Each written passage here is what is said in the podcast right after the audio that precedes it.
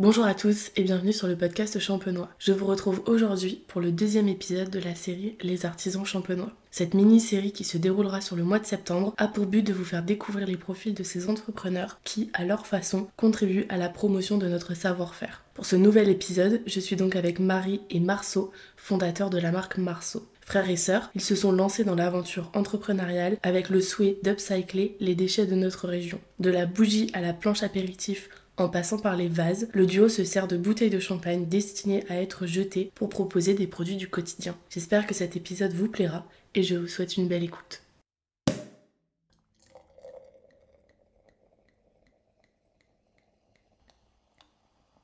Bonjour à tous les deux, merci de m'accueillir aujourd'hui.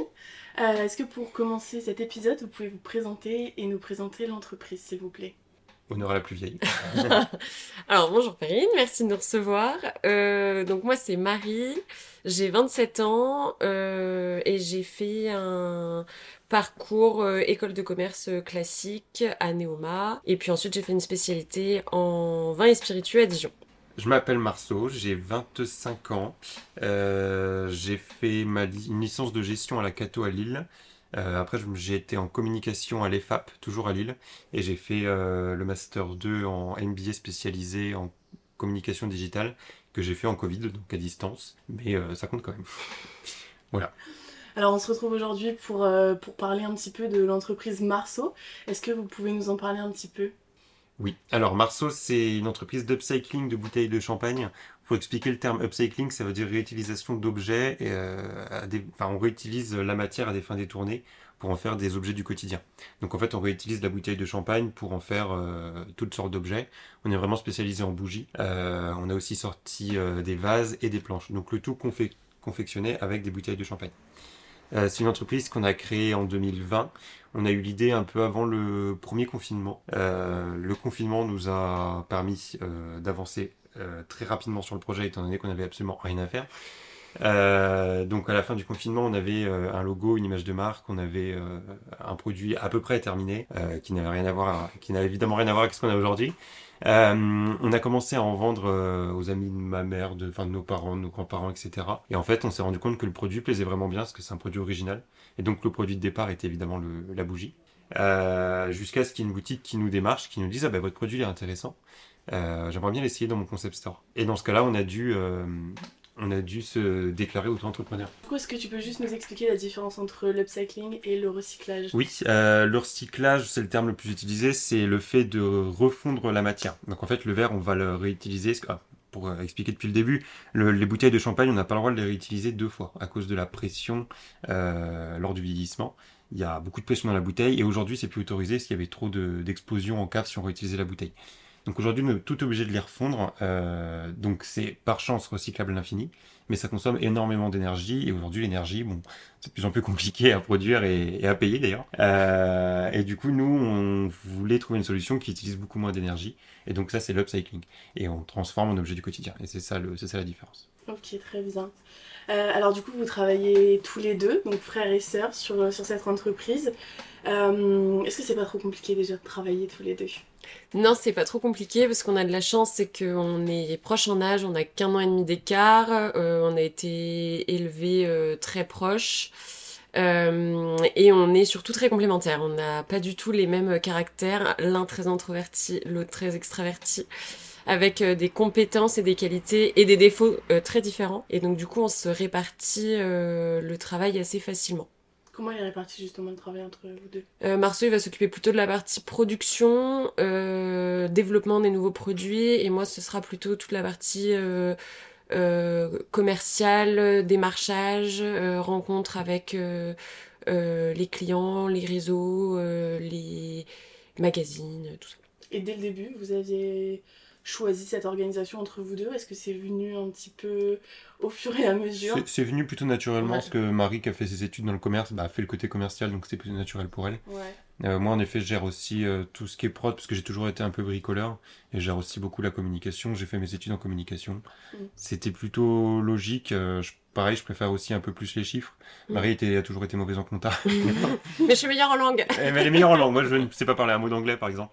Et voilà. Mais euh, du coup, oui, en fait, on avait des compétences de base extrêmement complémentaires. Et du coup, ça s'est fait totalement naturellement. Ouais, au début, on faisait tout ensemble tout le temps, et puis après, on s'est, on a commencé par euh, ouais, diviser en deux et à se répartir là où on était meilleurs euh, Mm. l'un et l'autre. Marceau, il est plus technicien et moi plutôt pratico-pratique, quoi. Ok, très bien. Euh, alors du coup, pourquoi avoir choisi le nom de Marceau du coup? Je vais laisser, euh, je vais laisser Marie expliquer ça. ça. Euh, en fait, quand on a créé euh, Marceau, avant de créer Marceau, on voulait, euh, on voulait déjà créer un projet et je savais déjà que ça s'appellerait Marceau. Euh, parce que, comme je le disais au début, j'ai fait mes études en vin et spiritueux à Dijon et il se trouve que mon vin préféré, c'est le Meursault. Euh, et, euh, et Marceau, euh, je trouvais que c'était très joli, puis c'était un clin d'œil euh, à mon petit frère du coup. On voulait forcément travailler ensemble. Euh, et du coup, j'ai fait le mix de euh, Marceau, la sonorité, et puis l'orthographe M-R-S-A-U-L-T comme le vin Meursault que je trouve euh, visuellement euh, très distingué. Est-ce que tu peux nous en parler un petit peu tiens, de, de ce vin? Du vin Meursault, Ouais. Euh, c'est un vin, un vin blanc bourguignon qui est, euh, qui est vraiment euh, incroyable. Euh, on est sur un vin qui est, euh, qui est assez gras, euh, qui est euh, aromatique, euh, beurré. On va être sur de la biscotte, de la brioche. euh, c'est, euh, ça se marie parfaitement bien avec euh, un plat ou aussi bien euh, en apéritif. euh, il est, enfin c'est, ouais, c'est mon préféré quoi. C'est trop bon. Chouette. Euh, alors on peut pas, on peut pas faire un podcast sur l'entrepreneuriat sans parler des difficultés que Mm. vous avez rencontrées. Il y en a toujours. Euh, Il y a même que ça. sont... Il y a même que ça. C'est ce qui fait le métier. hein, mais bon. Alors quelles sont-elles chez Marceau Euh, si on les prend dans l'ordre, les plus grosses qu'on ait eues en trois ans, parce que du coup ça fait trois ans que l'entreprise existe, Ouais. Euh, bah, je pense que le plus gros défi au début c'était de réussir à faire une bougie tout simplement. Mm. Euh, À ce qu'elle brûle. Parce qu'on n'est pas, voilà, à ce qu'elle brûle, parce qu'on n'est pas du tout du milieu euh, de la bougie. Donc premier défi c'est surtout couper la bouteille. Euh, là on a dû faire en choc thermique, c'est-à-dire on rayait avec un petit, petit diamant. On mettait de l'eau chaude et de l'eau froide et ça pétait. Plutôt mal généralement. Mm. Après, il fallait trouver comment poncer la bouteille pour pas qu'elle euh, qu'elle coupe les gens. Euh, fallait réussir à faire une bougie, donc c'est-à-dire euh, comment on fait fondre de la cire, comment on parfume la bougie. Au début, on avait mis trois gouttes d'huile essentielle. Évidemment, ça ne fonctionne pas du tout. Il faut des fragrances exprès pour ça. Euh, il faut savoir la quantité. C'est un peu de la chimie parce qu'il faut respecter des paliers de température, etc., etc. Donc en fait, on s'est lancé dans un truc Qu'on connaissait qu'on pas. connaissait pas du tout. On a un peu buté longtemps sur les mentions légales parce que c'est euh, finalement très surveillé vu que c'est quelque chose qui brûle et qui émane du parfum.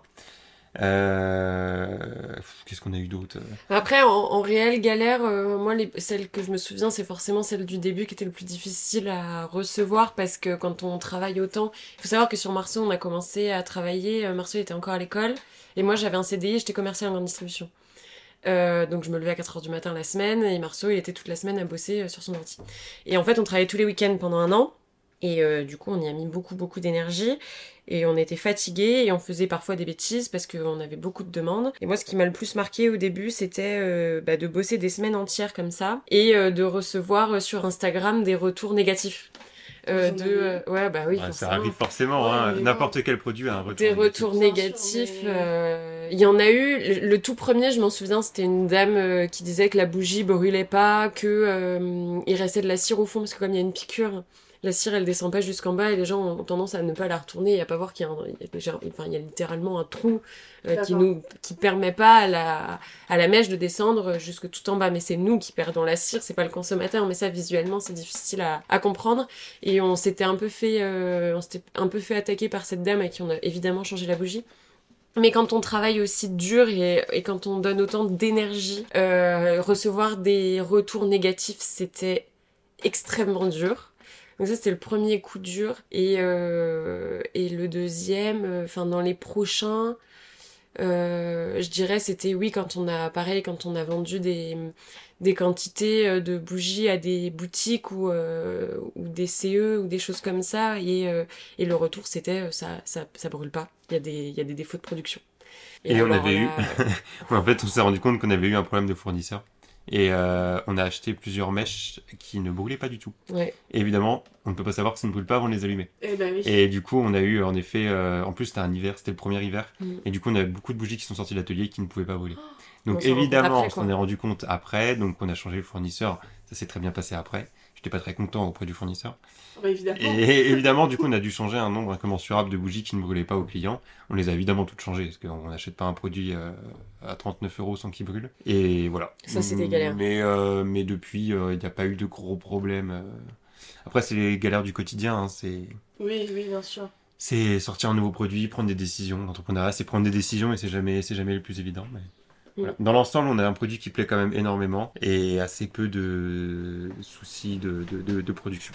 Comment vous faites alors maintenant? Tu parlais tout à l'heure des retours négatifs et de la difficulté que qu'on pouvait avoir à les recevoir au début. Comment, comment vous faites maintenant pour, euh, pour gérer ces, ces retours euh, qui peuvent être négatifs? Ah bah c'est toujours difficile, hein. Euh, c'est toujours dur, mais euh, déjà il y a eu deux choses, c'est qu'on a mis en place un site internet et le site internet répond à pas mal de questions, donc ça ça nous a pas mal soulagé sur euh, la messagerie Instagram. Oui. Et ensuite, euh, je pense qu'on prend à force plus de distance aussi avec euh, les commentaires négatifs où on se rend compte que que c'est pas c'est visé vers nous, enfin c'est visé vers vers l'entreprise et pas vers nous. Dans le sens où c'est pas nous qui sommes remis en en question, c'est pas notre personnalité, c'est pas qui on est nous réellement, c'est le produit. Donc euh, voilà, on le prend un peu moins personnellement, mais quand c'est ah voilà cette entreprise, c'est notre bébé, donc euh, c'est ça fait toujours euh, toujours un peu mal au cœur. Quoi. Donc pour résumer, les, les plus grosses difficultés pour nous, je pense que ça a été en effet les, les, les retours négatifs, il y en a eu quelques-uns. Par Ouais. chance, on a beaucoup plus de retours positifs que Ouais. de négatifs. Mais, mais, mais en vrai, les, les retours euh, négatifs sont hyper importants.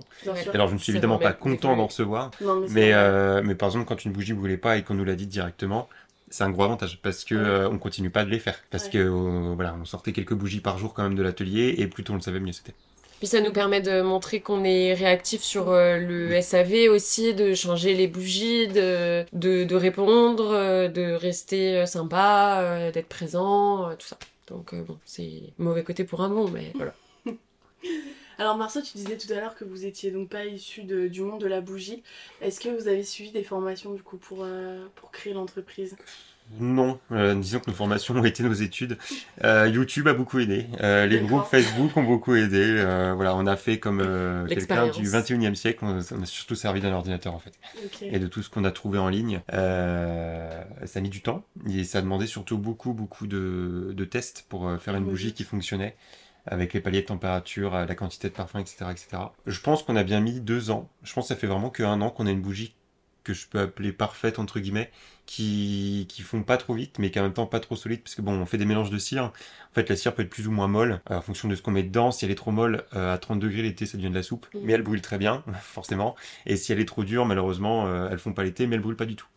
Ce qui peut aussi arriver. Après, euh, pareil, dose de parfum, si on en met trop, ça sointe. Si on en met pas assez, ça sent rien. Euh, c'est beaucoup, beaucoup de tests et beaucoup, voilà. Donc, euh, on a mis deux ans, je pense, à avoir la recette parfaite. Après, c'est peut-être parce qu'on est très pointilleux sur le sujet. Marceau est très pointilleux. Je suis très pointilleux et là ça fait un an que je n'ai pas du tout touché à la recette parce que pour moi c'est la c'est la bonne recette et Ouais. j'ai j'ai vraiment rien à améliorer. Après on essaie toujours des tests, euh, j'essaie avec du colorant, on n'en vend pas mais pourquoi pas essayer? Enfin, on essaie toujours plein de choses pour prévenir les problèmes. Ok. Voilà. Chouette. Euh, alors justement sur l'entrepreneuriat, comment est-ce que vous définirez euh, l'entrepreneuriat tous les deux Pas des tests. les, De la les, parce que même aujourd'hui on je pense que le plus dur dans l'entrepreneuriat, c'est vraiment la prise de décision. On n'est pas devin. En plus, on, enfin moi, c'est vraiment, bah Marie, aussi, pratiquement, c'est, notre premier boulot, donc on a très peu d'expérience. Euh, quand il y a une décision à prendre, on se dit pas oui ou non. Enfin, c'est quoi la meilleure réponse? On sait pas. Mm. Et du coup, on essaie de savoir ce que c'est. On essaye. Si ça va pas, bah on sait que c'était l'autre. l'autre. Donc on le fait. voilà. Et on, on essaie toujours plein de choses. On prend des risques. euh, il faut prendre des risques. L'entrepreneuriat, c'est prendre des risques. euh, et c'est ce qui est plaisant et stressant en même temps. Mm. Mais voilà. C'est oui, c'est une aventure un peu un peu dingue parce qu'on sait jamais de quoi demain il fait. Il y a un jeu, c'est les montagnes russes. Un coup c'est euh, bonheur et tout va bien, un coup tout va mal. Là sur le dernier mois, on a eu plutôt que du tout va mal où on s'appelait tous les jours. J'ai une mauvaise nouvelle. Ah moi aussi super. Il y, a- il y a des moments comme ça. Il y a des moments où on a que des bonnes nouvelles dans la journée, on fait péter le champagne le soir, et il y a des moments, c'est, il y a rien qui va, il y a que des problèmes. Mais encore une fois, on prend on prend du recul. Le fait qu'on soit tous les deux aussi. euh, de, à pouvoir en discuter, on est bien entouré. Euh, le fait d'avoir une, je pense vraiment une stabilité entre vie professionnelle et vie personnelle, à réussir à couper quand on est à la maison, même si c'est difficile. Nos nuits sont pas toujours très complètes, mais euh, mais au moins on est on est bien entouré. D'accord. Et comment est-ce que d'où est-ce qu'elle est venue cette idée?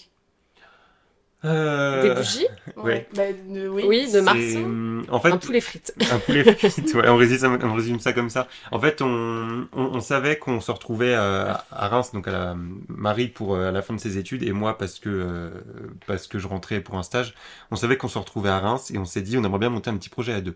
Donc c'est ce que je disais tout à l'heure pour la- le fait d'appeler le, le, Voilà. le projet Donc, Marceau sans savoir ce que c'était. Marie savait que le projet s'appellerait Marceau, on savait pas encore quoi. Euh, au début, on était vraiment parti sur des t-shirts, en mode euh, des t-shirts marqués champagne, des trucs un peu bateau. On s'est dit c'est quand même dommage de faire ça dans l'optique où on n'a pas d'avantage par rapport aux autres, on n'a pas, c'est c'est pas incroyablement euh, innovant. Et on voulait, on voulait euh, aussi faire un truc responsable parce que je pense que c'est dans nos, Valeur. dans nos valeurs.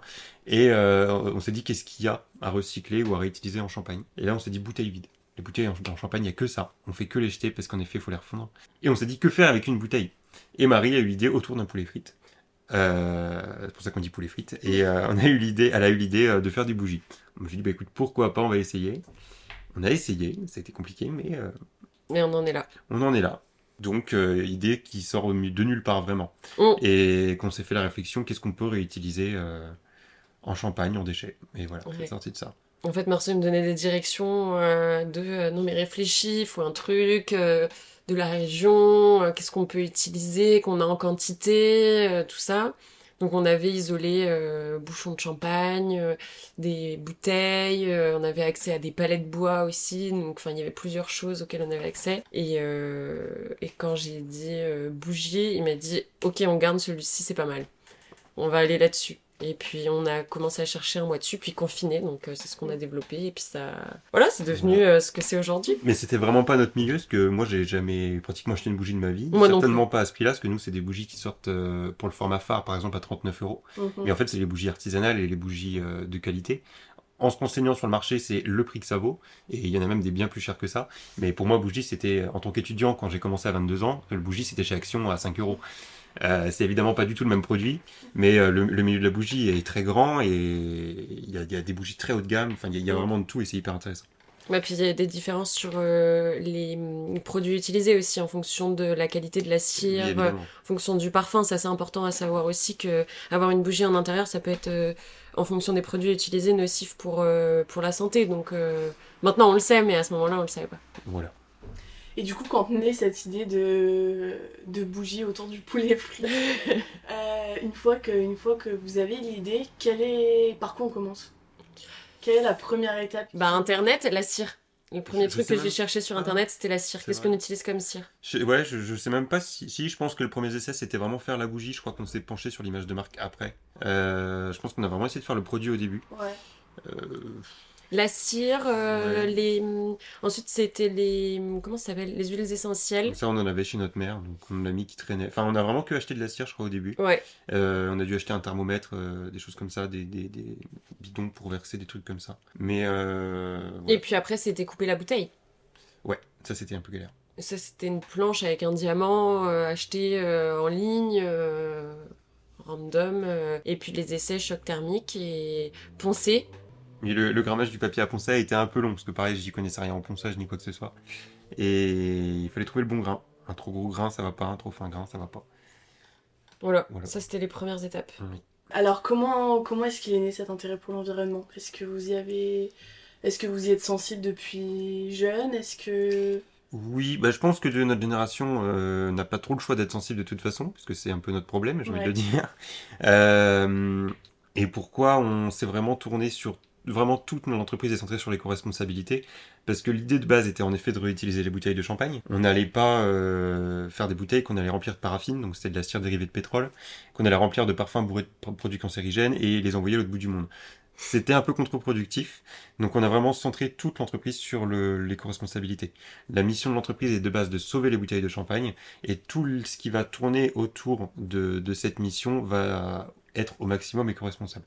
Donc on n'utilise que de la cire végétale de soja, que des parfums sans matière cancérigène, et on se fournit au plus proche, par exemple nos packaging viennent des Ardennes, euh, on fait travailler les graphistes qui sont de Reims, euh, la cire vient du Royaume-Uni parce qu'on n'en fait malheureusement pas en France, mais c'est le plus près qu'on puisse. Enfin voilà. Ouais. C'est de la cire de soja. C'est la cire de soja. Donc euh, voilà. On fait vraiment au mieux. On n'est pas parfait évidemment. Une activité reste polluante dans tous les cas. Ouais. Euh, par exemple, les machines fonctionnent en circuit d'eau fermé. Euh, Enfin, on essaie de faire un maximum. C'est déjà très bien. Et pourquoi cet intérêt? Bah oui, c'est vraiment, je pense, question générationnelle. euh, Ça nous ressemble, on a été élevés Oui. là-dedans, euh, on a toujours été habitués à acheter plutôt en brocante, euh, faire les meubles, marceau et bricole. euh, C'est voilà, c'était pas, enfin c'était assez naturel. Ok. Et donc tout au long de ces dernières, euh, ces trois dernières années, euh, quel est le, le conseil le plus impactant qu'on ait pu vous donner? Avoir des conseils nuls, ça on en a eu. si mon premier conseil c'est ne suivez pas tous les conseils qu'on vous donne, parce qu'au début on a essayé de faire tout ce qu'on nous disait, Ouais. et on partait du coup dans absolument tous les sens.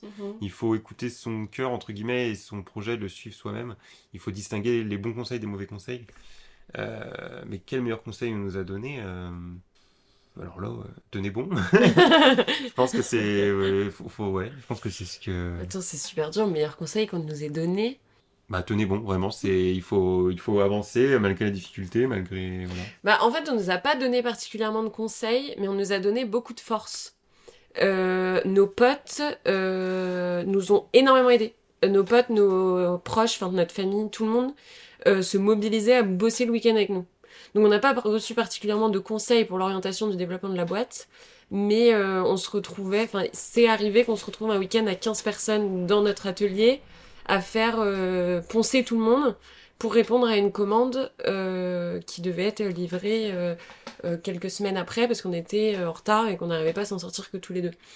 Donc pas de conseils particuliers, mais beaucoup beaucoup de force de nos proches qui nous ont portés, aidés euh, à nous développer, à tenir bon, à décrocher quand on avait besoin de, de couper, euh, tout ça. Euh, et du coup, quand, euh, quand on est aux prémices d'une d'une entreprise qui nécessite euh, euh, de trouver des fournisseurs, Hmm. comment, comment on fait? Est-ce que vous avez démarché Est-ce que... Des fournisseurs ou des clients?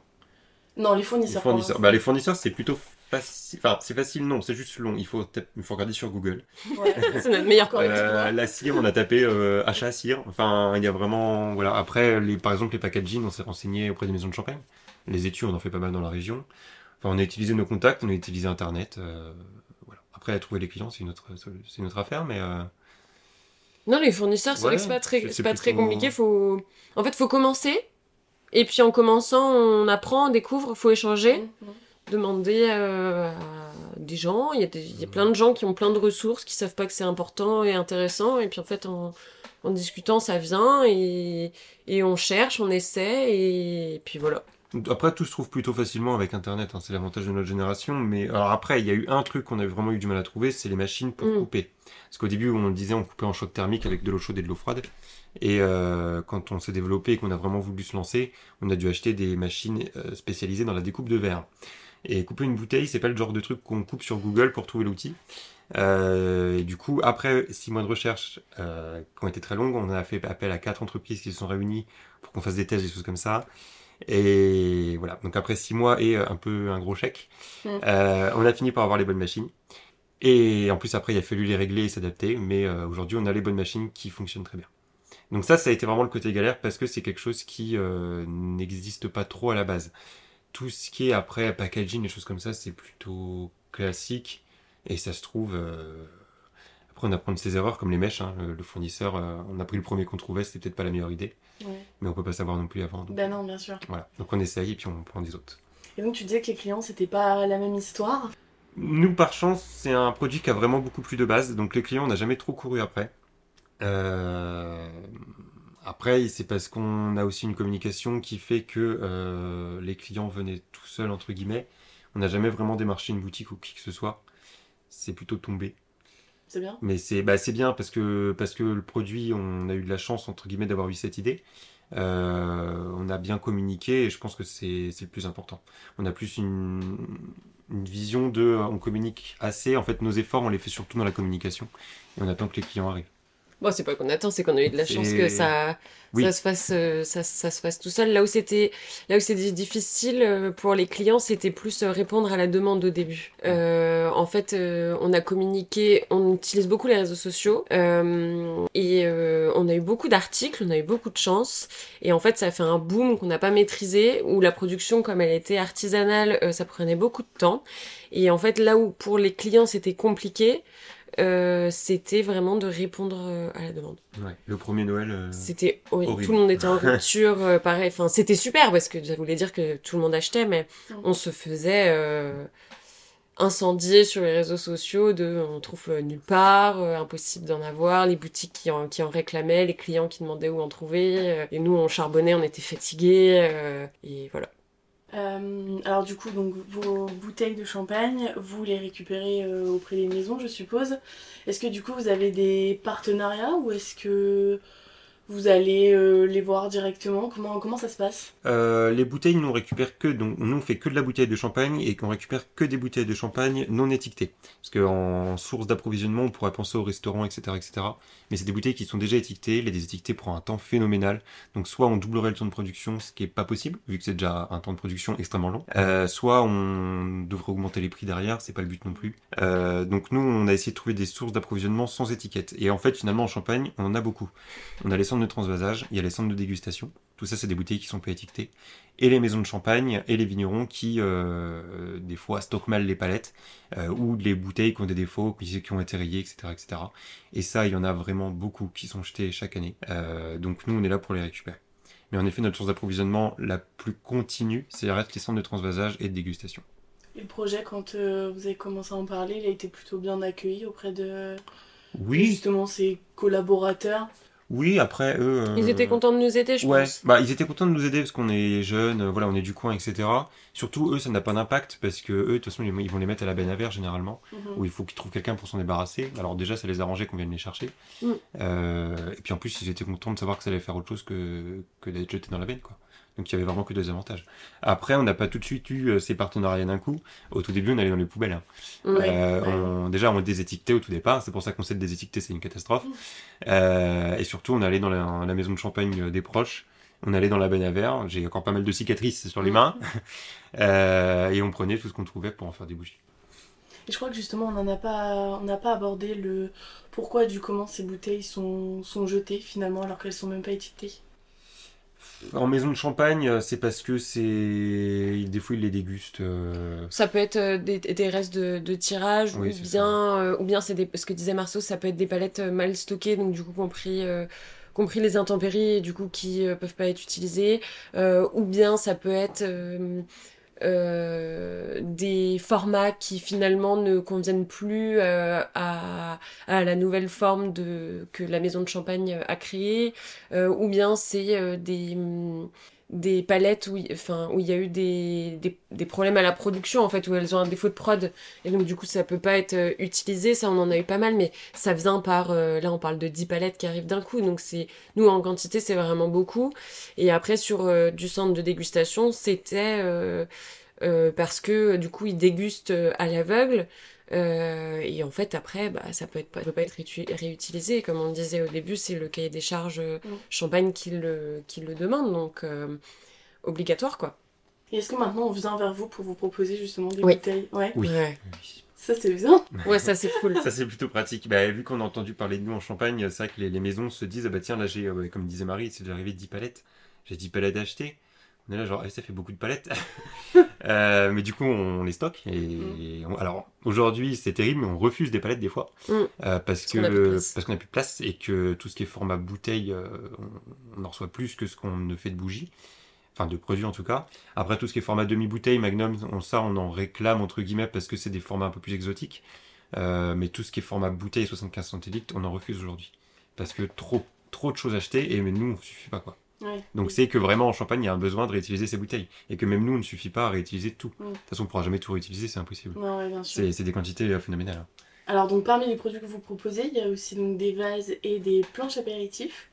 Euh, Alors concernant les planches apéritifs, est-ce que vous pouvez nous expliquer un petit peu euh, comment, enfin le, le procédé de fabrication ou du moins comment est-ce que vous arrivez à leur donner cette forme et, euh, et comment vous êtes arrivé à, à étendre l'entreprise Marceau sur d'autres produits? Alors, on a en effet commencé, nous, sur la bougie. Euh, C'était notre idée de base et c'est ce qui fonctionne le mieux. Les vases sont sortis assez naturellement quand on a eu les machines parce que c'est le plus simple, il suffit de couper plus haut, il n'y a pas besoin de mettre de la cire, etc. Et ça plaît très bien parce que c'est un petit clin d'œil champagne avec de la déco. Euh, et les planches sont sorties cette année, c'est le dernier produit. Il y a eu besoin d'un peu plus de développement euh, parce qu'il faut une courbe de température extrêmement précise. En fait, on, on met la bouteille tout simplement dans un four très chaud qui va monter à presque 1000 degrés. Et non, on n'écrase pas la bouteille, tout le monde pense ça. Et en fait, elle est vraiment dans le four et elle fond telle qu'elle. Il faut juste vraiment respecter la courbe de température parce que si on chauffe trop vite, ça explose. Si on chauffe trop lentement, ça ne fond pas. Euh, il faut laisser reposer pour une bouteille 24 heures et pour un magnum par exemple 36 heures. Donc euh, c'est pas un truc qui se fait en claquant des mains, il faut il a fallu faire beaucoup de tests. Là ça fait 6 mois qu'on qu'on les a commercialisés et on est encore en train de tester le Jéroboam parce que ça on nous le demande. Euh, on n'a toujours pas réussi à le fondre. Et pour l'instant il explose vraiment. Donc euh, c'est il y a encore des tests à faire. Donc elles font toutes de la même façon finalement parce qu'elles ont globalement toutes la même forme. Oui, si avec- la bonne courbe elles fondent bien. Sinon elles se foutent un peu partout. Si on les met trop proches, elles se collent l'une à l'autre. Et en fonction de la taille de la bouteille, il faut des courbes différentes. Mais euh, sur le principe, c'est à peu près ça. Au- Aujourd'hui, en fait, une, fois qu'on a la bonne courbe, euh, c'est assez facile entre guillemets. Ouais. Euh, maintenant qu'on le sait. Mais comme je disais, l'entrepreneuriat, c'est des essais et des ratés. Hein. Quelle gymnastique. Voilà. Ok, et donc du coup, euh, on, va juste, euh, on va juste revenir sur les bougies rapidement. Donc elles sont élaborées à partir de produits naturels. Est-ce que vous pouvez nous en dire un petit peu plus là-dessus? Euh, alors, si on part du début, bouteille récupérée, donc destinée à la casse. La cire, c'est de la cire de soja cultivée au Royaume-Uni sans OGM. Euh, C'était important pour nous. Euh, ensuite, on utilise des parfums qui sont euh, sans, sans CMR, donc euh, non cancérigènes, mutagènes, reprotoxines toxique. reprotoxiques. Euh, c'est pareil, ça c'était important. Comme je le disais, euh, il y a beaucoup de bougies qui sont euh, faites à partir de cire de pétrole, donc de la paraffine, qui est extrêmement mauvaise pour le, bah, qu'on le respire, en tout cas pour notre atmosphère. Et les parfums peuvent être très très toxiques aussi. Donc en intérieur, ça peut être vraiment très mauvais pour la santé. Euh, les mèches euh, sont en coton euh, Ou en bois. et- ou en bois. Euh, les, les boîtes sont en carton. On les utilise, enfin, on, on passe par un fournisseur euh, dans les Ardennes. Les graphistes sont Les rémunérés. graphistes sont rémoises. euh, voilà. On, prend, on a pris tout ce qu'on ce qu'on avait le plus proche et de plus clean sous la main. Et du coup, pour la fabrication d'une bougie, comment, comment se répartissent les rôles entre vous? Euh, bah, je m'occupe de la partie, tout ce qui est verrerie surtout. Parce que bon, ça va être cliché, mais c'est assez physique, donc euh, vaut mieux. Enfin, c'est l'homme qui s'en occupe entre guillemets. mais disons que je résiste, au je résiste un peu mieux au- à la cadence physique. Ouais. Marie s'occupe surtout de la partie cire, euh, qui est plus minutieux et c'est cliché, mais euh, Bah, Marie est plus c'était minutieuse. ouais, c'était nos, nos caractères, ça n'a rien à voir Ouais. avec garçon-fille, mais... Oui, c'est vrai. Voilà. Donc oui, moi c'est surtout prod verrerie, Marie c'est surtout prod bougie. Après, on est aujourd'hui épaulé euh, de temps en temps par euh, des amis encore qui viennent nous aider. Mhm. ou euh, de l'intérim. On a de l'intérim, on a aussi un alternant euh, qui est là depuis deux ans. Et on réfléchit, mais ça devrait bientôt se lancer sur un CDI. D'accord, ok. Parce Bien. que la demande se fait. la demande se fait, donc euh, Ouais. il va falloir embaucher. Ouais. Alors maintenant, parmi ces trois, ces trois produits, quel est le, le produit phare? Le, le best-seller La bougie. C'est la bougie, Ouais, c'est le format euh, bouteille. Montagne de Reims. C'est vraiment bougie, format bouteille, montagne de Reims. C'est ce qui se vend le mieux. Euh, bougie parce que c'est une bougie, tout le monde adore ça et c'était notre produit phare, on communique beaucoup dessus. Format bouteille parce que c'est le plus iconique, très clairement. Euh, puis c'est celui qui va pas le mieux parfumer parce que ça va être le Magnum, mais bon, on est sur des prix différents. Donc c'est le Mhm. meilleur entre deux. Et euh, montagne de Reims parce que c'est le parfum euh, qui est sucré, c'est de la vanille, fève de tonka, musc blanc. Tout le monde adore la vanille, donc euh, il fait vraiment euh, L'unanimité. l'unanimité. C'est rare que quelqu'un ne l'aime pas. Ouais.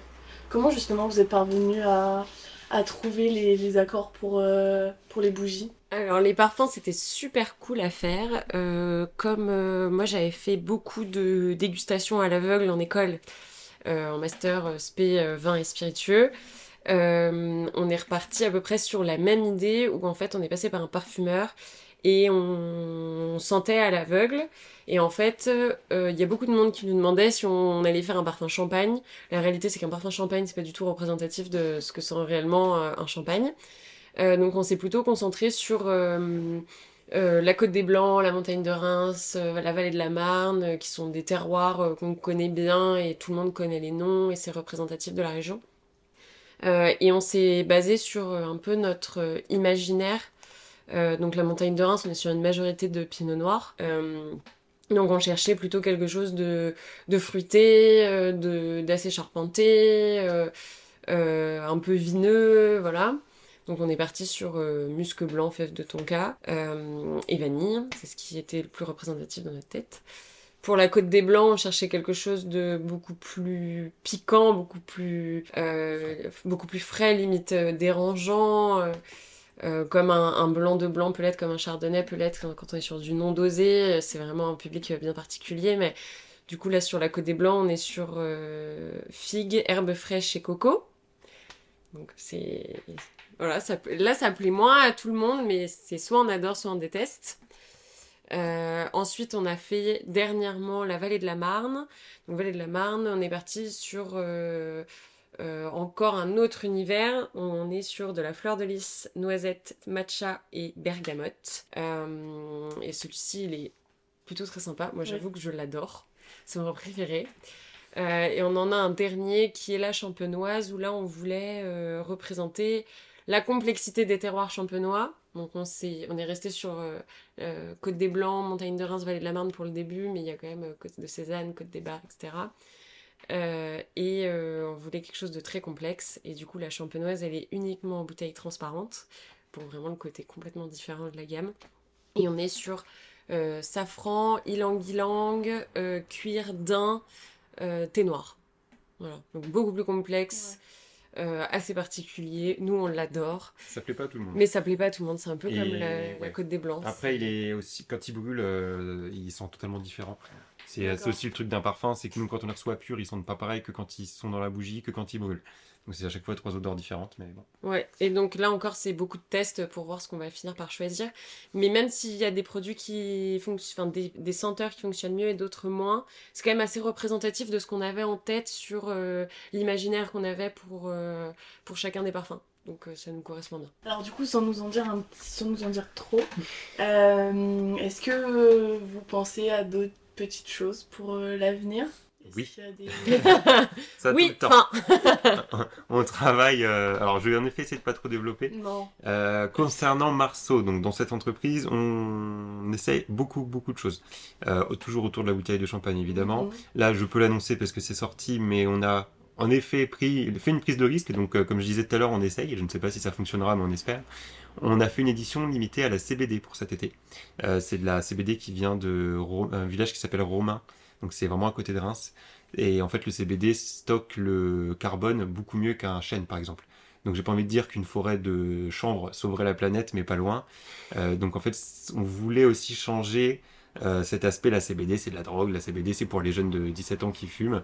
C'est pas du tout le cas. La CBD, c'est un super produit. Donc, CBD, pour ceux qui ne savent pas, c'est du chanvre avec un taux de THC inférieur à 0,03%. Donc, ce n'est pas de la drogue, mais ça détend. Euh, et on voulait vraiment changer cette image de la CBD, c'est de la drogue. Et du coup, on a voulu faire une édition limitée cet été. Toujours en s'associant à des. À une graphiste très moise aussi, qui, qui est Manon Pinto. Euh, oui, donc ça, par exemple, c'est un produit qu'on a voulu sortir. On essaie toujours plein de choses. Euh, on travaille sur plein d'autres produits euh, en interne. Il y a forcément des produits qui ne sortent jamais parce qu'en fait, ça n'aboutit à rien. Mm. mais il y a des produits qui peuvent être intéressants. Ok. On en a au moins 5 ou 6 sur le feu. Waouh Ouais, mais tout prend toujours un peu de temps, donc on en prépare plein pour en avoir un qui fonctionne pas. Parce qu'il faut, il faut pas seulement que ce soit beau, il faut que ce soit pas dangereux pour le client, il faut que ce soit assez facile à faire. Parce que si c'est trop compliqué, euh, la rentabilité elle est zéro et il faut qu'on mange quand même à la fin de l'année, enfin à la fin de la journée. Bah, puis il faut que ce soit cohérent avec la marque Marceau aussi. Euh, c'est pour ça que ça nous plaise, il faut que ça plaise aux clients, il faut qu'on ait des, des, boutiques qui soient intéressées pour, euh, pour le distribuer. C'est beaucoup de beaucoup de choses à avoir en tête quand même. Ouais, ça doit remplir beaucoup de cases avant de, oui, on passe pas mal de temps sur le développement des produits pour finalement des fois jamais les sortir. Mm. Mais au moins on sait que ça peut ou ne peut pas fonctionner. Voilà. Et après, en effet, hors de l'entreprise, on a d'autres projets. Euh, je ne sais pas si on peut en parler. Euh. Si, si On vous peut l'annoncer aussi, on peut. Mais on a, hum, on a développé, euh, ah, je pense qu'on a eu, on a commencé il y a deux ans, donc il y a, à peu près un an après avoir créé Marceau. On a développé sur le même principe de récupération, on a développé les enfants de Bacchus. Et là, c'est une entreprise qui récupère les VO, donc les vins déclassés de champagne, pour en faire du vinaigre. Voilà, mais je pense que ça fera pas l'objet euh, Voilà. D'un prochain. prochain épisode. Très bien. Euh, du coup, pour, euh, juste pour, pour terminer, où est-ce qu'on peut retrouver euh, vos produits? Euh, il y a la liste des points de vente sur le site. Ouais. Euh, c'est principalement des points de vente qui sont dans la région. Mhm. euh, surtout en Champagne-Ardenne. Après, on a un e-shop, donc ça, on peut livrer partout. Euh, et on ouvre, euh, bah, du coup, on en parlera dans, le proche- dans un autre épisode, mais euh, en commun justement avec les enfants de Bacchus dont on vient de parler, on ouvre une vinaigrerie du coup à Auvillé qui fera aussi boutique.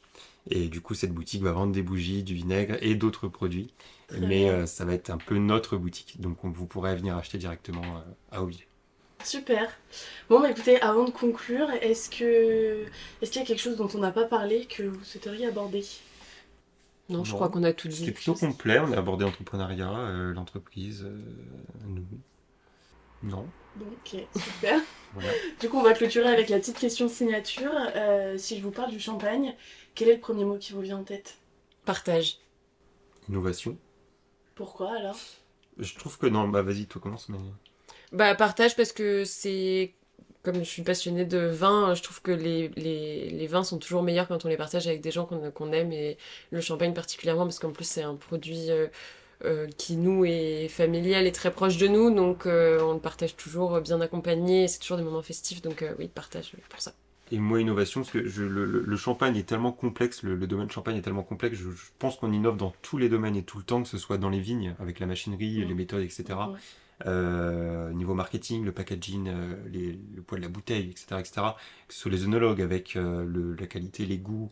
En plus, il faut faire avec des années qui sont totalement différentes. Enfin, c'est vraiment que de l'innovation en permanence le champagne, et c'est ce que je trouve magnifique. Et c'est un produit qui est jamais pareil, que ce soit sur le fond, la forme, enfin l'organisation, tout, tout est différent tout le temps. C'est vrai. Bon, très bien. Voilà. Écoutez, on va s'arrêter là. En tout cas pour, euh, pour Marceau. Euh, je vous remercie de, de m'avoir reçu. Et puis euh, à bientôt. Merci à Merci toi, à à toi. bientôt.